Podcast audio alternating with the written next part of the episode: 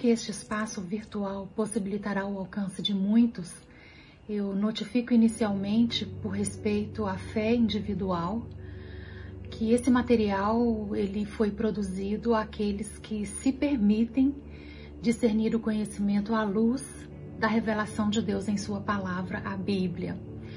É, ele não se propõe a inferir doutrinas nem discussão teológica, mas apenas uma percepção criativa acerca de uma causa silente, que eu compreendo que é aquela parte escondida do iceberg, que é uma causa que eu chamaria de causa espiritual.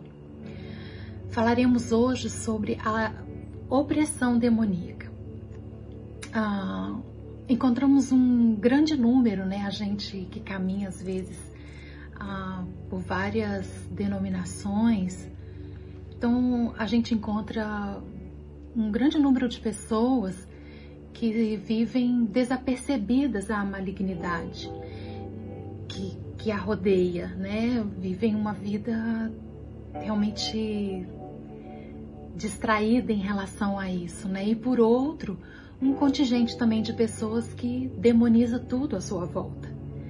E, mas o fato é que nós não podemos atribuir o mal que nos envolve ao diabo, né? Não podemos fazer isso. Mas mais importante ainda, né, é, é não ignorar a presença nefasta de suas obras malignas né, na vida das pessoas. Eu gosto dessa citação do Hernandes Dias, reverendo, que diz isso: ignorar a presença nefasta e suas obras malignas na vida das pessoas. Então, não é culpar Satanás e nem viver distraído, mas é ter um equilíbrio a despeito do poder das trevas, da atuação né, de Satanás na vida das pessoas. A opressão, ah, o diabo, né, Satanás, ele existe, né? E a Bíblia fala acerca disso, da existência dele. E juntamente com seu exército, né, de demônios, eles agem sem trégua, ah, trabalhando articulações para nos aprisionar, né? E ainda hoje eu estava conversando com o pastor Eduardo, compartilhando o entendimento que enquanto a gente planeja a o que a igreja fazer o ano que vem, Satanás já planejou e já está agindo, né? Então a, a gente precisa ter esse, esse, entendimento de sair da distração, né? E ter um critério assim de, de revogar né? essas aberturas espirituais que muitas vezes a gente dá por desentendimento ou distração. A opressão é um ataque de fora para dentro, né? Reside, reside ah, na ambiência e ninguém está isento dessa armadilha.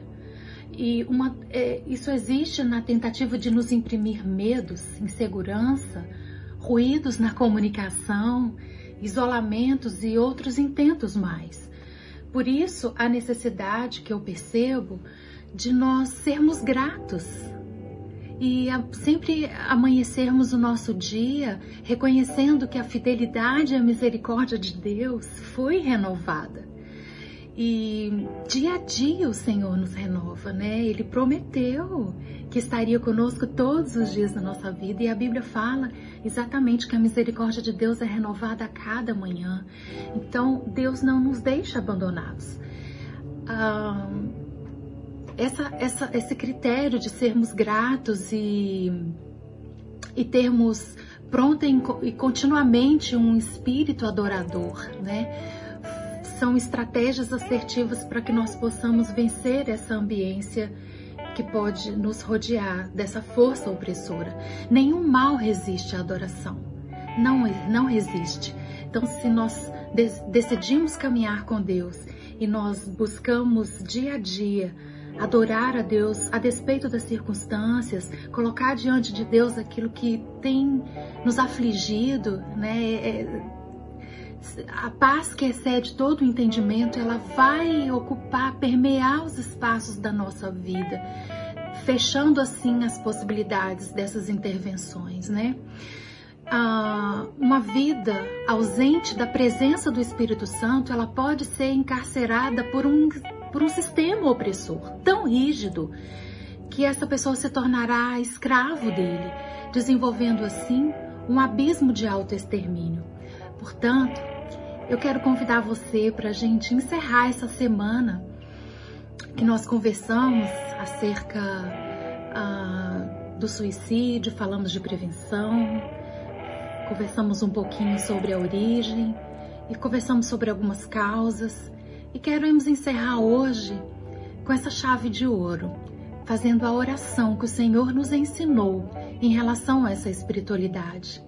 Quero convidar você a fazer comigo, que diz bem assim: Pai nosso que estás nos céus, santificado seja o teu nome.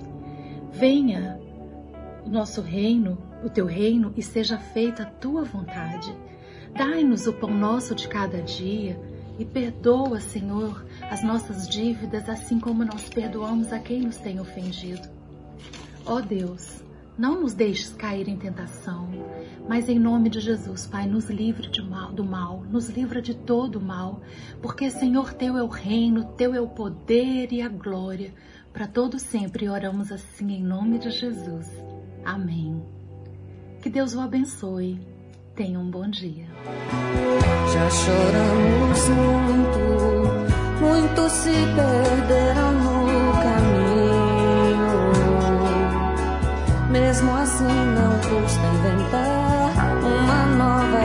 nova canção que venha trazer sol de primavera.